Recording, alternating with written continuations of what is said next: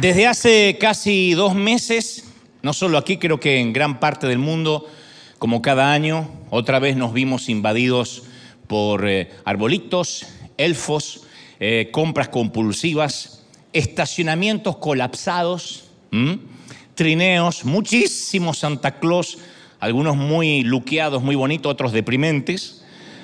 Eh, y la mayoría de las tarjetas navideñas representan paisajes de aldeas cubiertas de nieve, chimeneas humeantes, familias felices con pijamas rojos desenvolviendo regalos. Las pocas tarjetas que uno encuentra en cualquier tienda, por lo menos aquí en Estados Unidos, religiosas, representan el pesebre y muestran una sagrada familia muy, muy serena, con aureolas sobre la cabeza, muy níveas, diáfanas. Y luego en el interior de las tarjetas se utilizan palabras cordiales como deseos de amor, buena voluntad, alegría, felicidad, afecto. Supongo que es bueno, digo, que, honremos el, eh, el natalicio sagrado con sentimientos cordiales, con buenos deseos. Se supone que eso es lo que nos produce la Navidad. Y yo no me voy a meter en esas discusiones fosilizadas y estériles acerca de la fecha exacta de cuándo nació Jesús, que dice nació para septiembre, no para mayo, es indistinto, no viene al caso, es irrelevante. O si armar el arbolito es pagano, no es pagano. Y mucho menos voy a invertir el hermoso tiempo que vosotros me, están, me estáis dispensando para hablar del regordete de traje rojo y de barba blanca creada por la agencia de publicidad que contrató Coca-Cola allá por 1931. O sea, tal como lo conocemos al gordo, es gracias a la, fábrica de refrescos. En 1931, antes no existía. No obstante, cuando vamos al relato bíblico y austero de la primera Navidad, vemos una historia muy diferente, que es espíritu navideño hollywoodense que consumimos, con villancicos, con trineos, con nieve, con calcetines sobre la chimenea, con regalos, con campanadas, que no está mal. Pero cuando uno va a la esencia de la Navidad, nos damos cuenta que celebramos una Navidad blanda, si solo nos quedamos con eso. Una, una Navidad mercantilista, eh, domesticada, exenta de cualquier indicio de escándalo, una Navidad bonita, y está bien, pero no está bien si eso es solo lo que creemos que es la Navidad. Porque siempre, por sobre todas las cosas, eliminamos cualquier recordatorio del relato que comenzó en Belén y que culminó 33 años después en el Calvario. De hecho, las tarjetas religiosas muestran a una María en calma, inocua, pura, santa, que recibe las buenas de la Anunciación como una especie de bendición pero no es así como Lucas, el evangelista, narra la historia. Lucas dice que cuando María se entera que está embarazada, se siente turbada, con mucho miedo, primero porque se le aparece un ángel, y lo primero que se puso a pensar fue algo pueril, algo mundano. Dijo, pero si soy virgen, ¿cómo voy a estar embarazada? Yo me acuerdo que en la iglesia donde crecí, eh, había una joven soltera que un domingo pasó al frente a hablar del pecado que ya todos conocíamos, porque todos habíamos visto a su hiperactivo hijo corriendo por los pasillos del templo, se llamaba Amalia, y ella había decidido andar o transitar la senda de criar a su hijo sola, luego que el papá del niño los abandonara a los dos, a ella y al niño. Y además nunca se casara con ella. Entonces el pecado de Amalia, entre comillas, no era peor que muchos otros, pero tenía consecuencias evidentes, visibles. Ahí andaba el pecado caminando. Estoy hablando en términos metafóricos, obviamente, pobre niño, ¿no? Claro, pero ella no podía ocultar, como aquel que confiesa algo y después se renueva la gente de la congregación y ya nadie más sabe lo que él confesó. No, ahí estaba el resultado de la pasión, que se fue manifestando mes tras mes, primero en la eh, protuberancia de su vientre y luego en el nacimiento. El niño nos recordaba a todos que ella era madre soltera.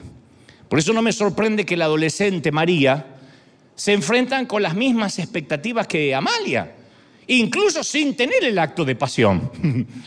porque ella eh, fue embarazada por el Espíritu Santo, así que ni siquiera había tenido el acto de pasión. Hoy en día y solo en Estados Unidos, un millón de adolescentes quedan embarazadas por año fuera del matrimonio. Un millón. Pero en el siglo I la ley consideraba que la mujer soltera, además comprometida, embarazada, era adúltera. Así que estaba condenada a morir lapidada, apedreada. Y Mateo nos narra el relato de la decisión de José de divorciarse en secreto, de romper el compromiso, en vez de acusarla para que no la apedreen.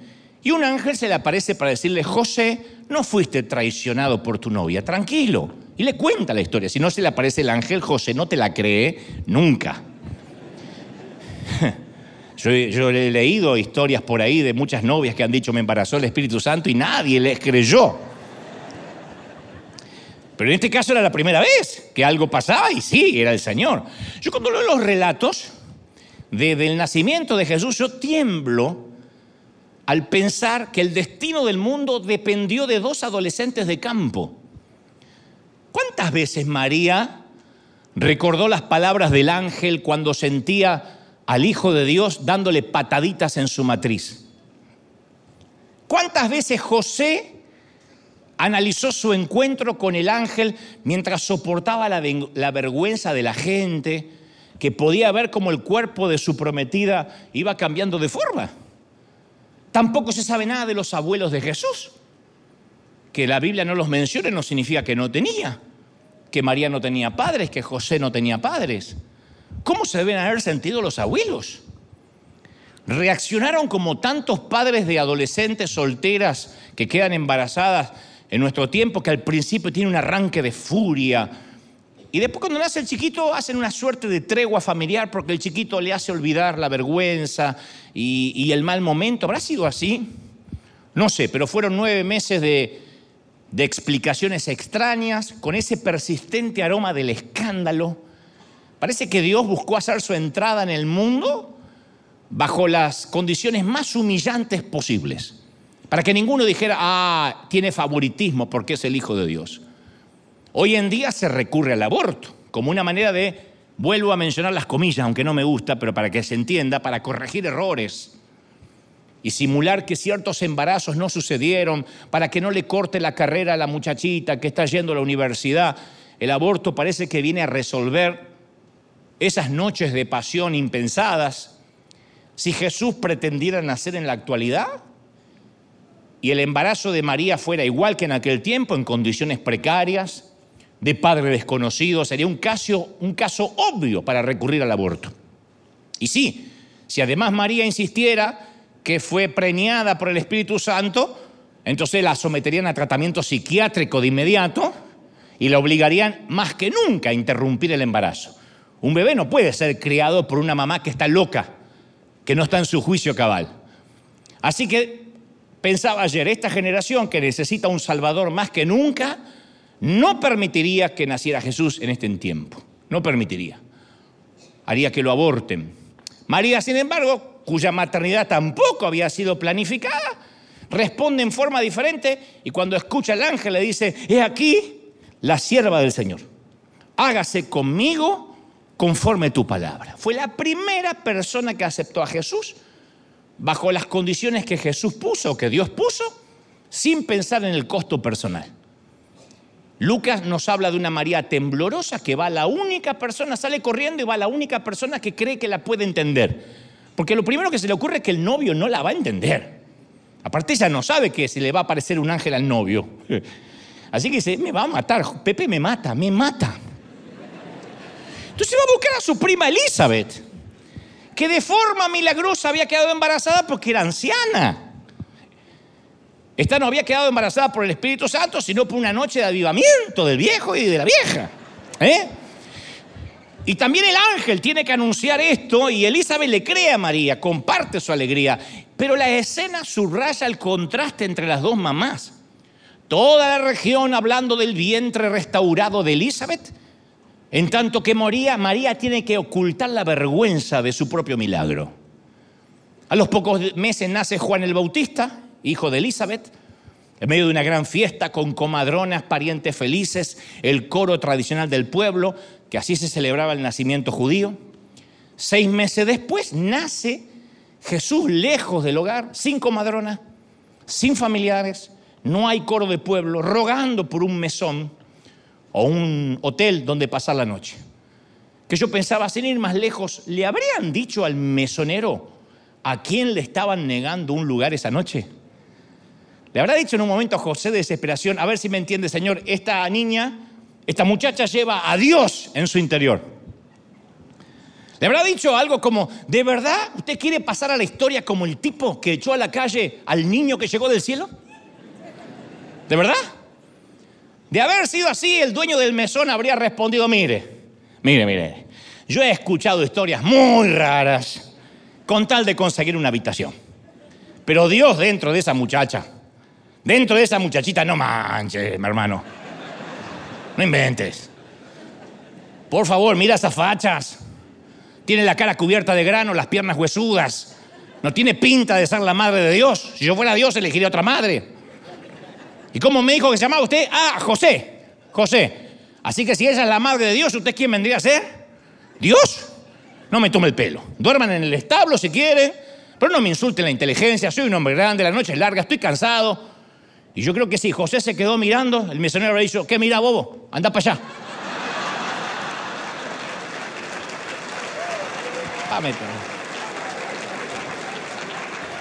Para contemporizar la historia, ¿no? Siempre hay que mencionar algún filósofo. Claro, la historia no se parece a las tarjetas de Navidad. Porque no se trata de la reina María ni del rey José. No llegaron a Belén con una caravana de camellos, de sirvientes. Eran inmigrantes. Gente muy normal, demasiado normal. La gente normal tiene callos como José y tiene estrías como María. ¿Y si José y María hubiesen llegado en limusina, rodeado de oropeles, con los honores de un jefe de Estado? ¿Y si Dios hubiera adornado Belén como Hollywood en la noche de la entrega de los premios de la Academia Oscar, la alfombra roja, entrevista de Los Ángeles entrevistando a la pareja real? María, ¿te viste Coco Chanel, Oscar de la Renta o Dior? Si Jesús hubiese venido con bombo platillos, habríamos dicho, ah, bueno, pero es Jesús. Yo no soy nadie. Pero ¿quién vive en un mundo de fantasía? Nadie. ¿Quién vive como un príncipe? Ni tú ni yo. Entonces nosotros tenemos vidas comunes y corrientes. Hay que pagar las cuentas, tender las camas, lavar ropa. Ninguno de nosotros está esperando hoy una llamada de la Casa Blanca. Del Ariares, a lo mejor, pero no de la Casa Blanca. Y Dios entra al mundo como gente normal, como gente corriente. A propósito de esto, siempre me llamó la atención el papel del padrastro de Jesús. Que me dicen, ¿por qué le decís padrastro? Me dicen algunos. Porque técnicamente lo era. Prefieren decir el papá terrenal, el padrastro. Quien hizo y fungió como papá, aunque no era el papá de Jesús. Los cromosomas de él no estaban en el vientre de María. Por lo menos en esta ocasión en que iba a nacer Jesús. Entonces no sabemos lo que le sucedió a José. A excepción de una corta escena que aparece José cuando Jesús tiene 12 años y se pierde en el templo, no vuelve a aparecer, lo cual se presume que falleció antes que Jesús iniciara su ministerio a los 30 años. Porque no se lo vuelve a mencionar nunca. La cosa es que su vida es pura especulación, no se sabe qué fue. ¿En qué estaría pensando José mientras nacía Jesús? ¿Qué cosas llenaban su mente mientras su esposa daba luz? Yo creo que diría algo así como, Señor, ¿es así como Jesús va a entrar al mundo? Yo acepté lo que me dijo el ángel. Puedo tolerar las preguntas que mis propios padres me hicieron respecto al embarazo de mi prometida. Acepté venir a Belén, pero Dios, nacer en un establo, ¿de verdad? ¿Una cueva con ovejas, burros, heno, paja, ¿de verdad? Nazaret está cinco días de distancia. ¿Quién va a celebrar con nosotros las ovejas? Los pastores, las estrellas. Cuando enviaste al ángel y hablaste del hijo que iba a nacer, yo me imaginé algo diferente. Pienso que José habrá orado así, si es medianamente o era medianamente inteligente, lo cual no me cabe duda. José habrá dicho, Señor, yo pensé en Jerusalén, en el templo, los sacerdotes, el pueblo reunido, un desfile, una fiesta pública, un banquete, después de todo es el Mesías. O si no puede nacer en Jerusalén, ¿qué tal en Nazaret? Porque por lo menos tengo en Nazaret, tengo mi casa y mi negocio, mi carpintería. Pero acá que tengo una mula cansada, una pila de leña, una olla de agua tibia. Y creo que todos estuvimos parados donde estuvo parado José, atrapados entre lo que nos dice Dios y la lógica, preguntándonos, ¿será que realmente Dios me habló? Todos conocemos esa sensación de buscar una explicación divina cuando no la hay. Capaz que no estuviste nunca en un establo, pero sí en un hospital. O parado al lado del césped, muy bien cuidado del panteón, del cementerio. Todos nos hacemos preguntas cuando no vemos nada deslumbrante, nada milagroso en la vida. Y el esplendor de la primera Navidad radica justamente en eso, que no tuvo nada de deslumbrante, nada. Dios ideó lo que ningún teólogo hubiese podido concebir y lo que ningún rabino se hubiese podido imaginar nunca. Juan 1.14 dice, el verbo se hizo carne. Y esto te lo voy a graficar así, porque ¿qué significa el verbo se hizo carne? Que Dios se hizo el embrión en el vientre de una muchacha puelverina, un feto celestial flotando dentro de un útero. José y María no contaban con el adelanto tecnológico del ultrasonido. ¿Vieron las ecografías que viene el doctor y le pone primero un, gel sobre la pancita de la embarazada y después un aparatito y va viendo? Ella lo ve perfecto, el marido generalmente no ve un cuerno, dice, ese monstruo se va a transformar en un bebé, no ve nada. Pero la mujer puede ver. Y el médico también, porque los médicos son medios extraterrestres como las mujeres que pueden ver esos fetos y ver, ¡ay, la nariz del abuelo! ¿Cómo sabes que tiene la nariz del abuelo? Y el médico dice, ahí está en la cabeza, los pies, ¿eh? ¡Oh, es varón, ahí está el pitilín. Está todo normal. Y el padre dice, es como yo. Siempre el mismo chiste tonto. Pero el médico de María le había dicho lo mismo. Le dijo, Jesús va a ser normal. No iba a levitar sobre el pesebre, salir caminando del establo. Todo lo contrario, Jesús, dice la Biblia, habitó entre nosotros. La palabra entró al mundo a través del llanto de un bebé. Y aunque Herodes seguía gobernando, Jerusalén seguía llena de mendigos, en realidad todo había cambiado desde abajo, porque había llegado una nueva fuerza que estaba socavando los poderes del imperio romano. Al principio Jesús estaba lejos de parecer una amenaza para estos poderes. Te cuento rápido sin aburrirte que había nacido Jesús bajo el gobierno de César Augusto, cuando la esperanza soplaba en el imperio romano. Augusto fue el primero que inventó la palabra evangelio para referirse al orden mundial gubernamental que él estaba implementando. Era un déspota, un ateo, pero él llamó a su gobierno evangelio. Así que la palabra evangelio o evangélico, a priori, que tanto la defienden, fue un invento del imperio romano. Me van a matar del otro lado, pero lo siento. El imperio lo proclamó Dios, hizo rito para rendir culto a César Augusto. Y mientras en un oscuro rincón del imperio de Augusto, los cronistas de la época pasaron por alto el nacimiento de un bebé llamado Jesús, recién más tarde cuatro biógrafos cuatro evangelistas iban a contar la historia de Jesús y usarían de vuelta la palabra evangelio, pero para otra clase ahora de orden mundial, totalmente diferente. Herodes el Grande, rey de los judíos, imponía la ley eh, romana a nivel local y sabemos de Herodes por la gran masacre de los inocentes.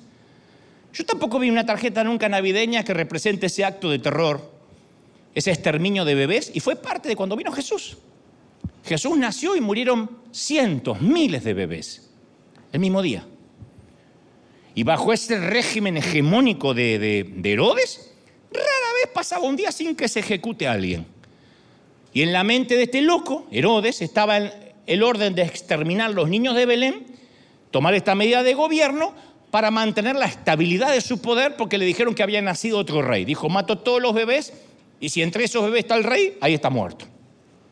Por eso Jesús fue un fugitivo.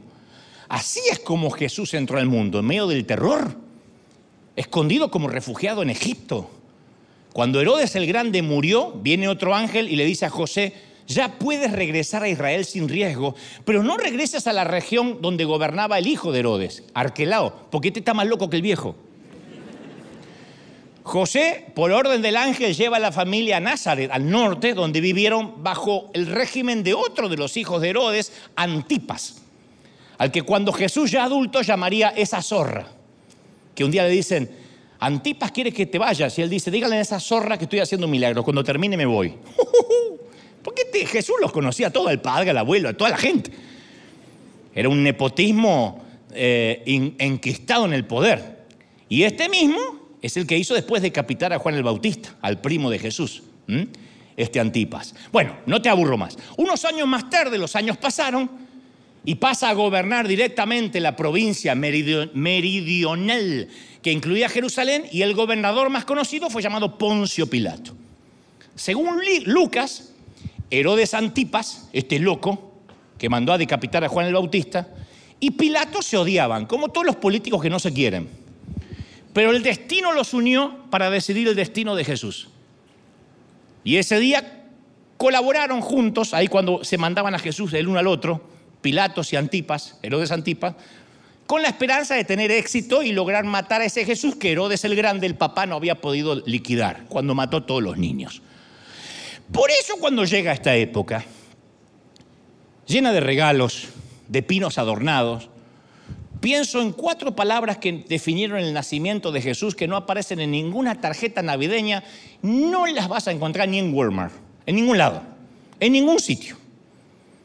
Humilde, accesible, perdedor y valiente. Humilde, porque antes de Jesús nadie usaba la palabra humilde como un cumplido. Si te decían humilde era terrible. Pero el hacedor de las cosas se fue haciendo cada vez más chiquitito, como un óvulo. Un solo óvulo fecundado, apenas visible a simple vista. Un óvulo que, como todos saben, se va dividiendo, después subdividiendo hasta que se forma en un feto, creciendo célula a célula dentro de una adolescente nerviosa llena de acné. Pablo diría, se despojó a sí mismo, se humilló a sí mismo. Es una forma más sencilla de decirlo, lo que te acabo de decir. El Dios ese que vociferaba en el Antiguo Testamento, que daba órdenes a imperios, a ejércitos, como si fueran peones en un tablero, ese mismo se presentó en Palestina como un chiquito que no comía alimentos sólidos, no podía controlar la vejiga. Ay, Jesús se hacía pis. Lógico, era un bebé. Y de lo otro también. Que dependía de una pareja de adolescentes para tener techo, alimento y amor. Yo hace poco leía que cuando la reina Isabel visitó los Estados Unidos, los periodistas resaltaban que había traído 2.500 kilos de equipaje. Aquí había algunas hermanas que creían que llevaban mucho. La reina Isabel te gana. Incluían dos vestidos para cada ocasión, un vestido de luto por si alguien fallecía durante su viaje, 25 litros de plasma, no tengo idea para qué, pero por algo la señora estaba así, 25, y un asiento de inodoro de cuero blanco, porque se ve que la señora no podía ir a hacer lo que tenía que hacer sin su asiento de inodoro blanco. Mira lo que se viene a enterar en Navidad. ¿Sabe cuánto salía la breve visita de la realeza a cualquier otro país, como en este caso la Unión Americana? 20 millones de dólares salía el viaje. En humilde contraste la visita de Dios a la tierra se dio en un establo con animales, sin guardaespaldas, sin disponer de un lugar donde poner al recién nacido, excepto un pesebre. El acontecimiento reunió, este acontecimiento que dividió el calendario en dos partes, tal como lo conocemos, tuvo más testigos animales que humanos. Por un instante el firmamento se iluminó, pero pregunto, ¿y quiénes vieron ese espectáculo? Asalariados, analfabetos, que cuidaban rebaños ajenos, pastores. A los pastores de las ovejas no lo dejaban entrar al templo, solo podían estar en el atrio.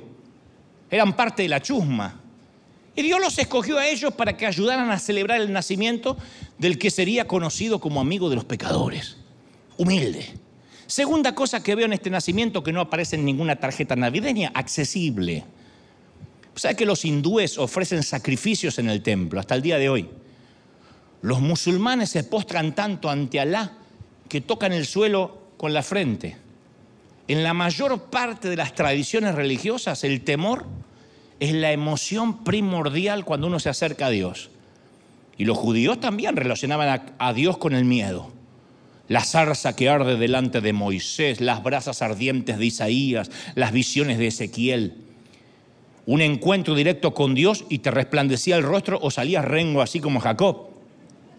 Si te acercabas al arca de la alianza, ¡pac! morías. Si alguien entraba al lugar santísimo, no salía vivo. Y ahora Dios se presenta como un bebé. ¿Qué puede ser menos atemorizante que un bebé? Entonces Dios encontró la forma de relacionarse con los humanos de una manera que no conlleve miedo. Esto es la encarnación que tanto hemos escuchado. ¿Qué es la encarnación? Yo una vez entendí la encarnación con este ejemplo que te voy a dar, te lo voy a regalar por la misma ofrenda, por el mismo precio. Leí de un hombre que tenía un acuario de agua salada en su casa, una pecera pero de agua salada, para tener peces con agua salada. Y él contaba lo difícil que es cuidar un acuario marino. Decía que tenía que llevar un laboratorio químico portátil para medir los niveles de, de nitrato, el contenido de amoníaco. Le bombeaba vitamina, antibióticos, drogas de sulfa, suficientes enzimas para que crezcan las plantas en el agua salada filtraba el agua en fibra de vidrio y carbón vegetal, la exponía a la luz ultravioleta que le hace muy bien. Uno pensaría que a la luz de semejante energía invertida de tanto tiempo los peces le están agradecidos. No. Cada vez que se acerca a la pecera, cada vez que su cabeza se cernía así sobre el tanque, buscaban refugio bajo la concha más cercana asustados. Solo mostraban los peces una emoción, miedo aunque levantaba la tapa para echarles alimento a horas fijas, tres veces por día, porque necesitaban tres veces por día, respondían a cada visita como si fuera una señal de intención de torturarlos. No los podía convencer que los amaba. Para los peces el hombre era como una deidad, demasiado grande para ellos y sus acciones muy incomprensibles en, la memoria del pez. Entonces sus actos de misericordia los veía como crueldad sus intentos de protegerlo veían como destrucción. Y entonces comenzó a comprender este hombre que la única forma de que los peces no le temieran, la única manera que habría en una hipótesis es una encarnación. La única forma de quitarles el miedo a los peces es convertirse el tipo en pez. Y decirle, hola chicos, en el idioma peceril, para que pudieran entender. Ahora, un ser humano que se convierte en pez, no se puede comparar con un Dios que se hace niño. Y sin embargo, los evangelistas dicen, esto es lo que pasó en Belén. El Dios que creó la materia toma forma parte de ella, forma parte dentro de ella. Como un artista que se convierte en una pintura de su propio cuadro. Un dramaturgo que se convierte en el personaje de su propia obra. Así que humilde y accesible. Tercero, perdedor. Te dicen, eh, Qué palabra dura para Jesús, ¿no? Nos produce cierta incomodidad cuando mencionamos perdedor y lo relacionamos con Jesús. Es una palabra fuerte, que se, se asigna a perdedores muy previsibles, a víctimas de injusticia, pero cuando leo los relatos del nacimiento de Jesús, no puedo evitar sacar la conclusión de que aunque el mundo se inclina hacia Bill Gates, Jeff Bezos, AMBLO, para meter uno, hacia el rico, hacia el poderoso, hacia el político. Dios se inclina hacia el perdedor. María había huido, había, perdón, huido a Egipto desesperada, a un país extranjero, para ocultarse de su propio gobierno. ¿Cómo su hijo perseguido, desamparado, fugitivo va a ser el Mesías? Va a llenar las expectativas de la gente. Incluso la lengua materna de su familia le recordaban a Jesús su condición de perdedor. Jesús iba a hablar arameo. Lo aclaro porque algunos creen que hablaba el español madrileño. Vosotros, soy la sal. ¿Con qué os compararéis? Esas son las traducciones de un gallego Reina Valera, ¿no? Ese no era Jesús. Porque algunos creen que Jesús era Julio Iglesias. Pues que sí, como dice su palabra, pues me olvidé de vivir. No, ese no es. Jesús hablaba el arameo, una lengua comercial parecida al árabe, que era un punzante recordatorio cada vez que lo hablaba de la sujeción de los judíos a imperios extranjeros. Y cuarto, valiente. Un Mesías de Galilea, el hijo de un carpintero, ¿de verdad? Sus vecinos dicen, ¿no es este el carpintero? Dirían más tarde, cuando ya era adulto Jesús. ¿No es este el hijo de María, hermano de Jacobo, de José, de Judas y de Simón? ¿De dónde tiene esta sabiduría y estos milagros? Otros compatriotas se burlarían. ¿Puede salir algo bueno de Nazaret? Dijeron. Su propia familia trató de recluirlo. Pensaban que estaba loco. La religión trató de matarlo. Y el pueblo común y corriente llegó a decir, demonio tiene. Está fuera de sí, está endemoniado. Así que fue muy valiente de parte de Dios dejar de lado el poder, la gloria, para venir a vivir acá entre nosotros, esta gente neurótica como somos nosotros que siempre tenemos esa rara mezcla de altivez y escepticismo. Así que la primera noche en Belén exigió valor. Yo digo, ¿cómo se sintió el padre esa noche al ver que su hijo amado salía de un canal vaginal manchado con sangre para enfrentarse a un mundo duro y frío? ¡Oh! Digo, qué, valentía dejar a tu hijo en manos de nosotros, humanos imperfectos. Y para culminar, una idea que tampoco veo en las tarjetas navideñas, jamás lo he visto plasmado, es a cómo tuvo que haberse visto la Navidad desde algún punto remoto más allá de la Andrómeda, más allá de la Vía Láctea. La Navidad desde el punto de vista de los ángeles. Pero no piense de esos ángeles con cara de niño que rodean el pesebre, en la misma tarjeta donde se ve un pesebre impoluto que parece una pequeña cabaña de los Alpes suizos. No, Hablo de los ángeles verdaderos. Y yo me imagino, ya para culminar, si me dejan volar con la imaginación, a un ángel veterano, mostrándole un ángel muy joven que recién empezó, se llama Gabriel, los esplendores del universo, ¿no?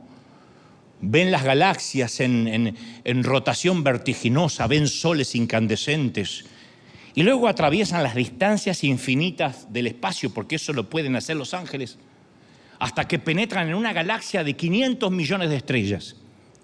Y al acercarse los dos a la estrella que llamamos nuestro Sol y los planetas que lo circundan, el ángel veterano señala con el dedo una esfera pequeña e insignificante que da lentas vueltas alrededor de su eje.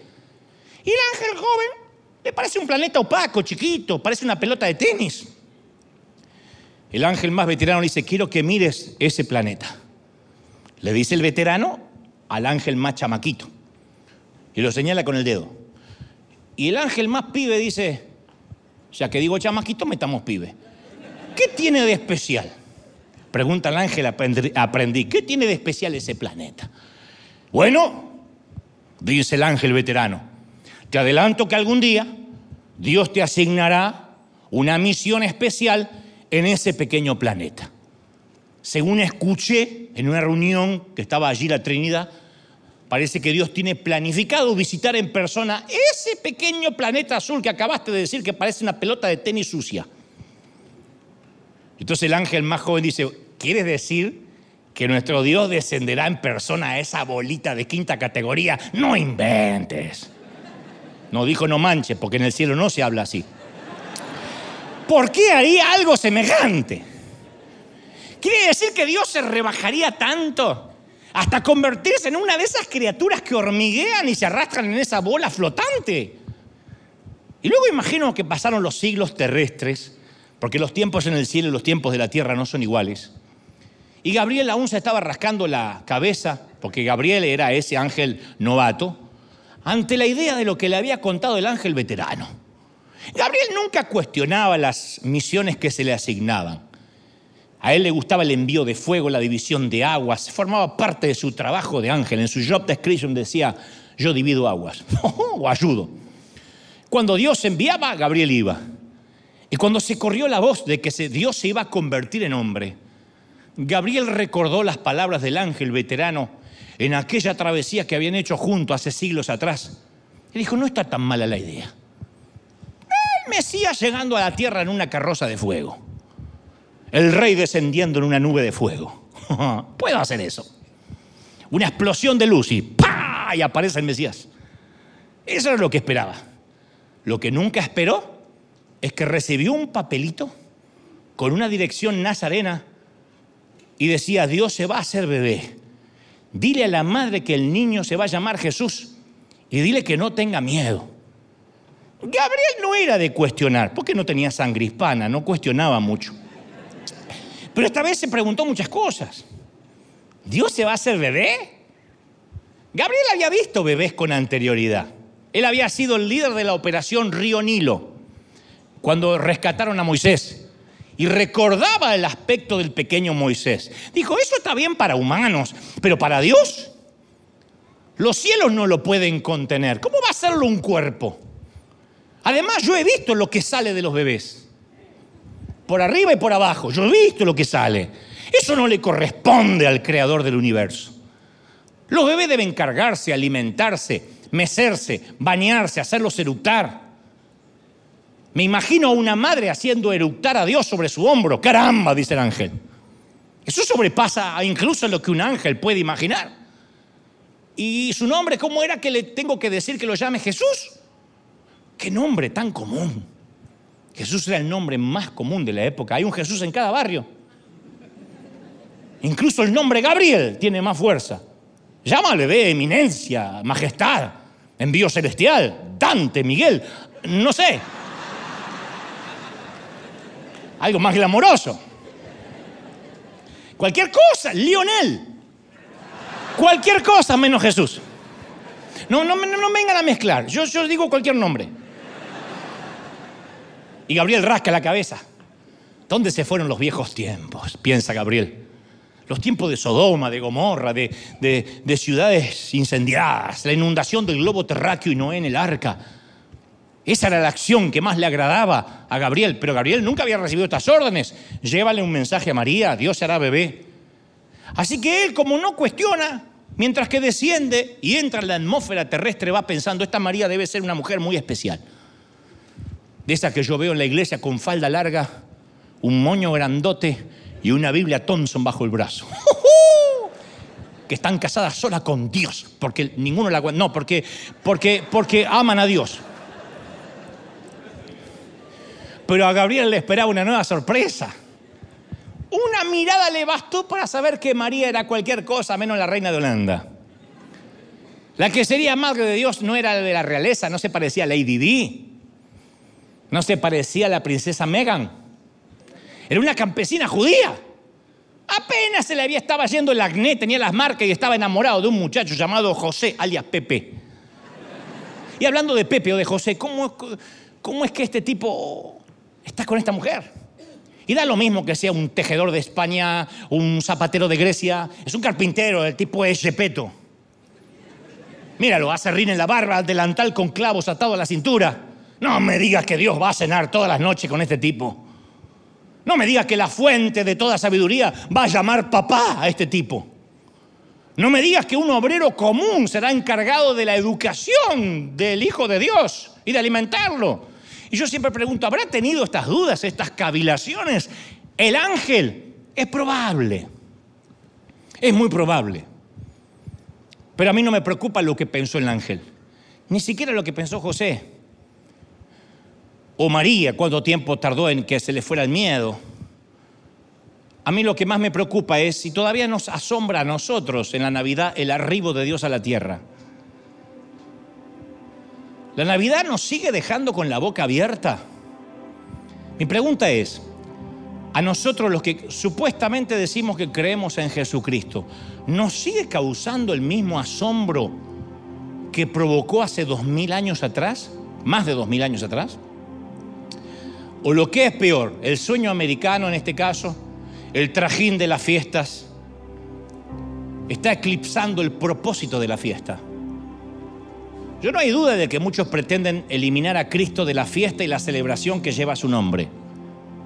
Es posible que algunos lo hagan por ignorancia, no saben que se celebra en Navidad. Algunos argumentan que los cristianos no deberíamos nunca celebrar la Navidad porque originalmente fue una fecha pagana y no sé qué papa decidió que el 25 de diciembre era la fecha. Otros dicen, no, no hay que celebrarla porque nunca Jesús ordena en la escritura celebrarla. Al fin y al cabo, él dijo que, podemos, instruyó a sus seguidores a conmemorar su muerte. En ninguna parte de la Biblia se instruye a los cristianos a conmemorar su nacimiento. No obstante, No podemos decir, la Biblia no dice que festejemos el nacimiento de Jesús. Claro, no dice, pero Juan 21, 25 dice, no puede estar todo escrito porque no cabría en los libros del mundo. La Biblia no dice nada sobre el cigarrillo, la eutanasia, la masturbación, la pornografía, los celulares, las redes sociales, los cumpleaños, los aniversarios, los días de la madre, el día de la independencia, la suegra, Argentina campeón. No hay nada de eso que aparezca en la Biblia. Nada, nada. Tranquilo, se me va a pasar en unas semanas. Pero, pero, pero, no hay nada. La Biblia no dice ni ordena y celebraréis el cumpleaños de Dante, sin embargo lo celebro. La Navidad es una época en que los cristianos celebramos y recordamos todo esto que rápidamente te conté. No es quizá el 25 de diciembre la fecha en que nació, pero es irrelevante. Sea cuando sea. Nos ponemos de acuerdo en un día, punto. Y aunque no se nos manda a celebrar el nacimiento de Cristo, hay precedente en las Escrituras. Los ángeles y los pastores alabaron a Dios por enviar su Hijo al mundo, dice. Pero yo presumo que de a poco nos pasa esto, de creernos las mentiras verdaderas. ¿Qué son las mentiras verdaderas? Son esos mitos que no es la esencia de la Navidad. Mentiras verdaderas existe en términos eh, sociológicos. Dice, repite una mentira con suficiente frecuencia hasta que la gente crea que es verdad. En realidad es un axioma que se le atribuye a Joseph Goebbels, el temido ministro de propaganda de Hitler. Él decía, repite una mentira tantas veces hasta, que la gente lo crea. Entre los psicólogos se le conoce como el efecto de la ilusión de la verdad. Cuando uno repite una mentira muchas veces, uno termina pensando que es verdad, aunque no lo es. Y si miramos a nuestro alrededor para esta época, vamos a, época, vamos a notar que desde los medios de comunicación, los adornos, la decoración, la cultura, nos repite que la Navidad se trata de regalos, de renos con narices rojas, de gordos de barba blanca, de ver por cuadragésima vez Home Alone, mi pobre angelito. Incluso cuando una mentira suena plausible y es encantadora, ¿Por qué dejaríamos de lado la verdad solamente porque hemos oído repetidamente la mentira? ¿Por qué? ¿Qué es esta locura de diciembre de regalos, de tarjetas atiburradas hasta el tope, de estar endeudados hasta marzo por quedar bien con todo el mundo, incluso con gente a la cual ni siquiera frecuentamos durante todo el año? Santa Claus, ¿qué es toda esta locura que nos roba la imagen del verdadero nacimiento? Y te cuento lo que más me asombró esta Navidad, y esto va para el resto del mundo. La mayoría de las iglesias suspendieron el servicio hoy.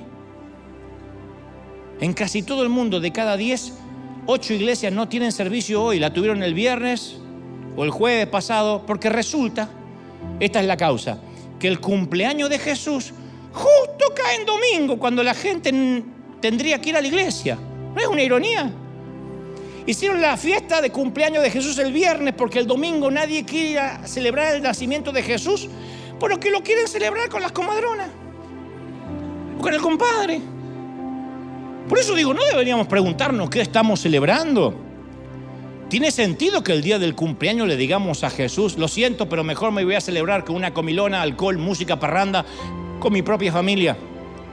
Señor, tenía pensado ir a la iglesia, pero para adorarte y agradecerte por haber hecho bebé, haberte hecho bebé, para salvarme, pero tú entiendes. Justo toca levantarnos en pijama, abrir los regalos. Y sentimos mucho que la Navidad sea justo un domingo, pero tú entenderás que tengo mi propia tradición. No quiero que se me enojen los parientes que vienen de lejos a pasarla juntos. Sabrás comprender que tú no serás nuestra prioridad hoy mi querido Jesús. Increíble. No es una crítica a las demás iglesias, digo, me sorprende y celebro, celebro tener casa llena en los servicios del día domingo, porque algo entendimos, algo entendimos, gente, ¿sí o no? Entendimos todo.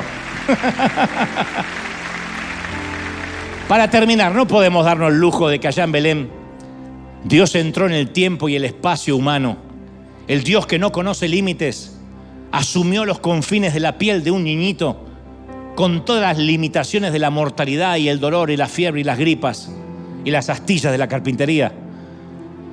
Para los pocos testigos oculares de la primera Navidad, ni se dieron cuenta de eso.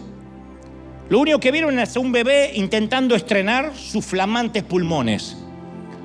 Algunos tardarán 30 años más, 33 años en darse cuenta que ese era el Hijo de Dios. Pero ¿sabés cuál es la verdadera tragedia?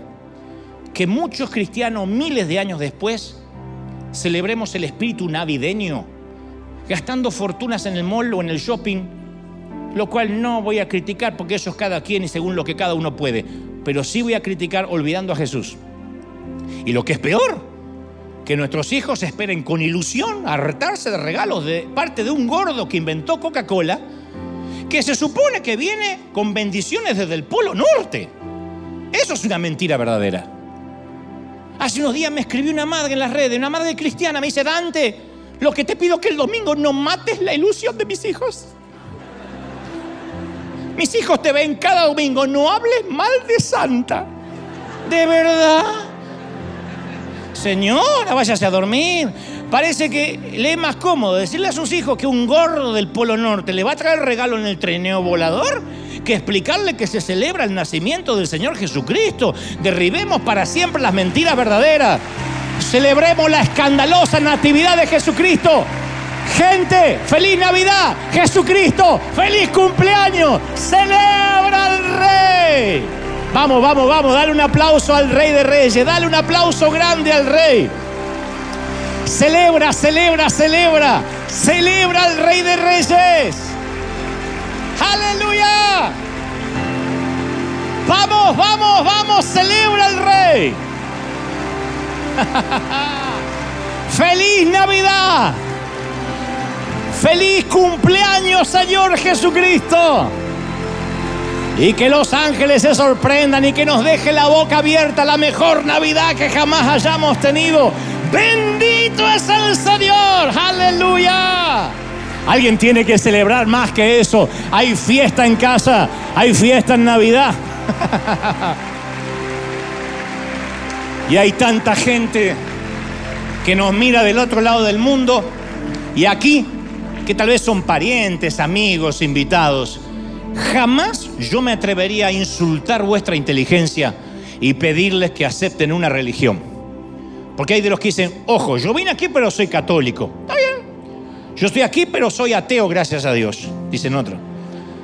Soy musulmán, soy judío, soy agnóstico. No importa. Si no crees en nada o si crees en algo, no te va a hacer mal esta oración que vamos a repetir juntos. Si Dios existe, esta oración tendría que tener sentido.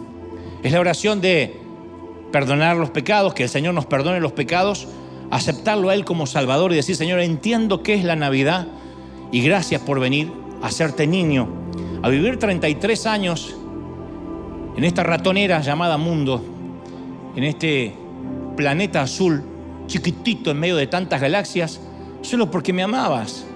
Quiero agradecerte eso. Creo que nadie puede decir, yo no voy a agradecer eso. Tenemos que agradecer. Y lo hacemos en esta oración. Repite conmigo aquí en casa, di conmigo, Señor Jesús, gracias por darme una oportunidad, por haber pensado en mí fuerte, por haber nacido, por haber muerto y resucitado. ¿Cuánto para agradecerte? No te lo había dicho, me había olvidado. Perdona mis pecados. Gracias por hacerlo. Fuerte, anota mi nombre en el libro de la vida. Amén y amén. Es la oración más fascinante que jamás haya hecho en Navidad. Es extraordinaria. Es linda. Gran, gran, gran oración. Ese aplauso que sea fuerte porque a todo el resto del mundo, nosotros seguimos aquí, hay más cosas. Pero allá, chao. Firme como talón de oso. Nos vemos el domingo que viene, primer servicio de año. Chao, chao, chao, chao, chao, chao.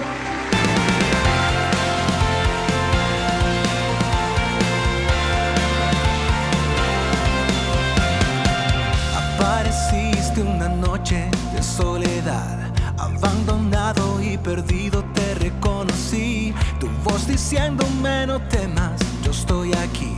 El Padre me envió por ti. Curaste las heridas, me sanaste mi Jesús. Todas mis cargas las dejaste allí en la cruz. Algo tan grande no lo puedo comprender. Oigo tu dulce voz diciéndome una y otra vez. oh, oh,